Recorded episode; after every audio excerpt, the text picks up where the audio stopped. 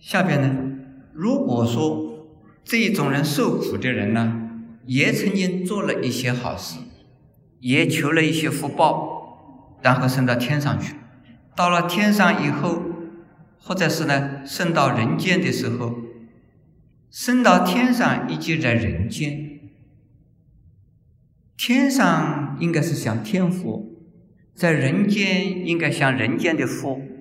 事实上。如果是贪吝的人，到了天上啊，还是啊，不是一个富贵的人。所谓天，又分成好多种种类啊，有地居的天、空居的天，以及呢天居的天呢。地居天、空居天，是在地上的一些大福德的鬼神，以及呢自由的鬼神和。在天上啊，自由自在的鬼，或者是天神，那他们这个天神之中啊，也有分多很多等级，有的是天王，有的是天子，有的是做天王天子的仆人，是随从。所以这种人在人间也好，在天上也好啊，并不是全部是那么的快乐的，就是说物质环境啊。已经是非常的好，但是一个小气的人，一个是贪吝的人，在任何情况下都是啊非常啊不满足的，不满足就是贫穷。有人呢家里头只是够生活，他能够满足，生活的很愉快。有的人呢，家里的钱很多，但是他怕钱呢存在银行，银行会倒，借给人家可能啊会倒，那怎么办？把变成黄金，或者是买了美钞，放在哪里？埋在地下去。结果死了的时候啊，还舍不得。曾经呢，有一个个老人呢，他一生。之中的积蓄，就是啊，买了几块黄金，他是不敢身上随便带着走，他就是把它埋在一个地方。后来呀，年纪大了，非死不可了，他就是眼睛呢不瞑目，这个气就是不断。后来问他，你有什么放不下的呀？他也说不出来。那么后来就人家就拆了给他，你是不是舍不得？你还有一些钱呢？他好像是是，他这个眼神呢，好像是是。你的钱放在哪里啊？他不讲不出来。你是不是放在天花板上啊？他不没有回应。你是不是放在墙壁里边呢？他没有回应。你是不是埋在地下？他有了回应。他好像是，他就不知道埋在哪里了。是埋在院子里吧，他也没有回应；就埋在厨房里吧，也没有回应。你埋在床底下，对不对？哎，他是。结果呢，床底下一挖呀，挖出来的黄金，然后给他一看呢，他眼睛闭起来了。这个老人家好可怜的啦，连死都舍不得，舍不得什么？舍不得钱呢？在生的时候，他用了没有啊？没有用，这一个老人家一辈子穷，一辈子苦，而他的黄金就在地下，一直到死，就是为了那个黄金还在那边愁，还在那边苦。最后那个黄金是谁用了？是不是他自己用了？他已经死掉了，人家就拿来去替他做好事啊。这个事情，如果他自己在生的时候做好事多好，为什么就弄成这样的辛苦啊？所以是有钱的人也会有贫穷的困苦，会不会？会啊！我看到有一个董事长，他什么也舍不得吃，也舍不得穿，结果他的儿子舍得吃，舍得穿，他自己出门的时候坐飞机一定是坐经济舱，他的儿子出门的时候，你们说他做什么？啊？除了头等舱，他还坐吗？因为他那个钱太多了。这个爸爸只能够摇头啊，哎，因为他不是我了，我舍不得了，这个钱不是他赚的，所以他敢做啊，我赚的我就舍不得做啊，哎，这样子也很好，对不对？他这个造福于后代，这叫做，但是。类似的情形就是我的讲究是什么？就是说，有钱的人、有富财富的人，并不是富裕，还是一样的贫穷。请问诸位，你们都是有财富的人吧？要快乐的话，要会用钱。钱多要多，怎么知道用钱？钱少也知知道用钱。会用钱的人，这个是最有钱的人。你少少的钱，你会用钱是有钱的人，是不是这样子啊？我在日本，我的钱很少，但是好多人呢会给我借钱。我们很少的钱呢，我下一个月的房租在哪里我也不知道啊，但是我还是有钱呢身上，因此呢，人家这个日本话叫我叫卡那木奇，是啊，是我有钱的人。因为我节省的用，我知道钱很少，我就很少很少的用。那我还是有钱的人呢。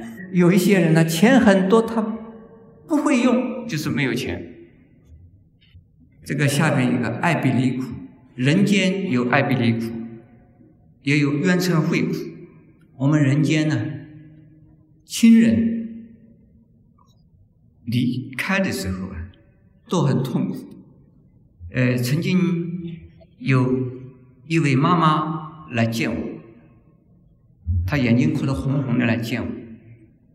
哎，我说你又发生了什么重大的事啊？她说是。我说你这个眼睛怎么哭得这么肿肿的？她说我就很难受，欢喜还是怎么样？就是难过还是怎么样？我说怎么回事呢？我今天送我的两个女儿到法国去留学，在飞机场啊。我的两个女儿，她蛮高兴的走了，她叫我不要哭，叫我不要哭，我就非哭不可。所以她一走啊，我就哭的没有办法忍受。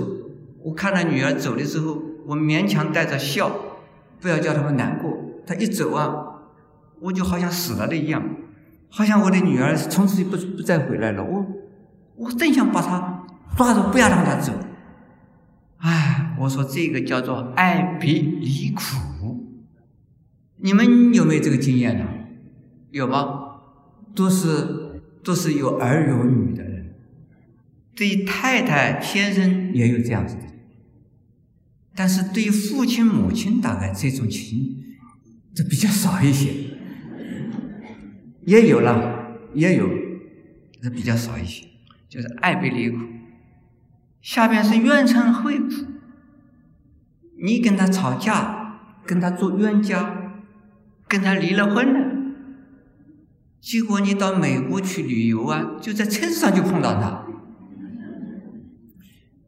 你说哎，算倒霉，算倒霉，又到旅馆里又碰到他，嗯，算倒霉，在餐厅里又碰到他，这算倒霉，你这怎么样子总是遇得到的？冤家怎么样？路窄，就是折磨你，就是这个样子。你说我已经离开他了，离开他，他还是遇到你。我在美国呢，有一位先生呢，跟他太太离了婚，但是他们离婚以前都没有来见我，离了婚以后不知道怎么回事啊，先是太太来看我，哎，接着他的先生也在也来了，一看呢。先，他的太太跟我讲，他说：“师傅，我离了婚了。”我说：“你离婚以前为什么不来见我？”他说：“我离婚以前我不敢来。”我说：“离了婚以后你怎么敢来？”他说：“我现在不知道怎么生活，请师傅告诉我。”他说：“我一定要离婚。我我离婚以前我如果来，现师傅一定劝我不要离婚。”哎，他讲过这个话以后啊，他的先生在门前出现。哎，他的先生一看到太太在里面，赶快跑。哎，这个叫做什么？这个冤家就是这个样子。我说你们呢，结婚以离婚以前呢，你来见我是最好的。最好还没结婚以前见我是更好的。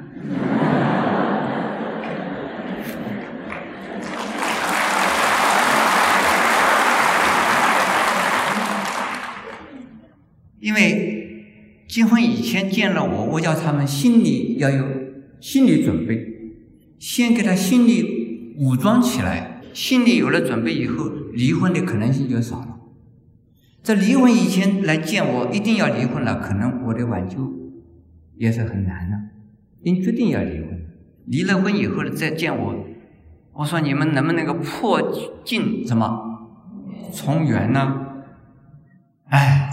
他的先生说：“不可能的，这个我已经受折磨已经够了，我好不容易离了婚，然后我就问他的太太：破镜重圆可能重圆可能吗？他说不可能的。我说为什么？他已经老早有了女朋友的，但我怎么还可能给他结婚呢？不可能。就这个究竟是哪个错了？不知道。”我想两个人都有问题，不管他，清官难离家务事，何况我是一个出家的法师。怨嗔会苦这桩事，是啊，常常会遇到的。在同一个公司里边服务的两个人，如果意见不投，你一定想往调调单位。调了单位以后，说不定呢，哎，你调了这个单位，他也来了，很可能这个样子。因此，在我们来讲的话，冤家宜解，还有什么不宜结？这个冤家呢，已经做了冤家，不知道是哪一次没有结好缘嘛？这一次呢，应该结缘了。他不。容纳你，你要包容他；他不原谅你，你要原谅他。他跟你作对，你要啊，能够啊，善意的对待他。这样子的话，时间久了，铁石心肠也会可能转变，但是也可能呢，你到时为止，你对他怎么好，他还是你的敌人，没有关系，只要你自己不是他的敌人。你心中啊就没有那么痛苦，就自己心中就没有那么痛苦了。你不把他当成敌人，他把你当成敌人，他看到你就痛苦，这是他的事。你已经心里头没有那支箭了，刺在心上那么痛。众生莫在其中，游戏呀，欢喜游戏还不觉不知，因为我们呢，经常都是在。痛苦之后又忘掉了痛苦，痛苦的时候就是痛不欲生，过了以后啊，时过境迁呢，他又忘掉了痛苦的教训，常常啊，就自己又放逸，而不知不觉，而也不害怕。人有的时候比老鼠还要差劲。我听说这个现在这个。试验用的老鼠啊，用电给它电几次啊，晓得哪个地方啊是有危险的，它就不进去，他就不去了，他就不碰那个地方。这个老鼠啊，有这样子。人有好多人呢，苦了，痛苦了，明明知道那个是一个陷阱，还会怎么样往下跳？你们说有没有这种人？有没有？有。明明知道这个是一桩危险的事，他还是要冒险。自己啊没有办法来控制自己，唯有的办法能够来修行呢，就最好。我主持禅期，禅期里边呢有两位先生呢，每天抽烟，你们猜猜看，他能抽几包？最多能抽几包啊？啊，三包，哎，五包，这三包就是六十支烟呢。三包，他这个人呢，他是每天至少抽三包，是这样子的。他这个来打长期，在最初开始要偷偷的抽，但是我们是不准抽烟的。后来到了很难过啊，很痛苦啊。呃，到了三天四天以后呢，他一把鼻涕一把眼泪啊，这个终于熬过来了。到了第七天的时候，他说：“我这次回去可以不抽烟了。”但是你们猜猜看，会不会再抽？这个人很可能会，因为他只一不抽，人家会给他一次，哎，试一试吧。这个一，你只要抽一支嘛，他。看了不想抽，不想抽，不想抽，手一伸出去了。哦，这种就是明明知道这是很痛苦的事，但是还会还不容易去戒。抽烟、喝酒，这个吸海洛因，还有什么安非他命，像这一些都不容易戒的。明明知道，但是呢，还是明知故犯，就是身不由己。还有什么？心不由己，就是说，我们人呢，就是三界火灾里头一样。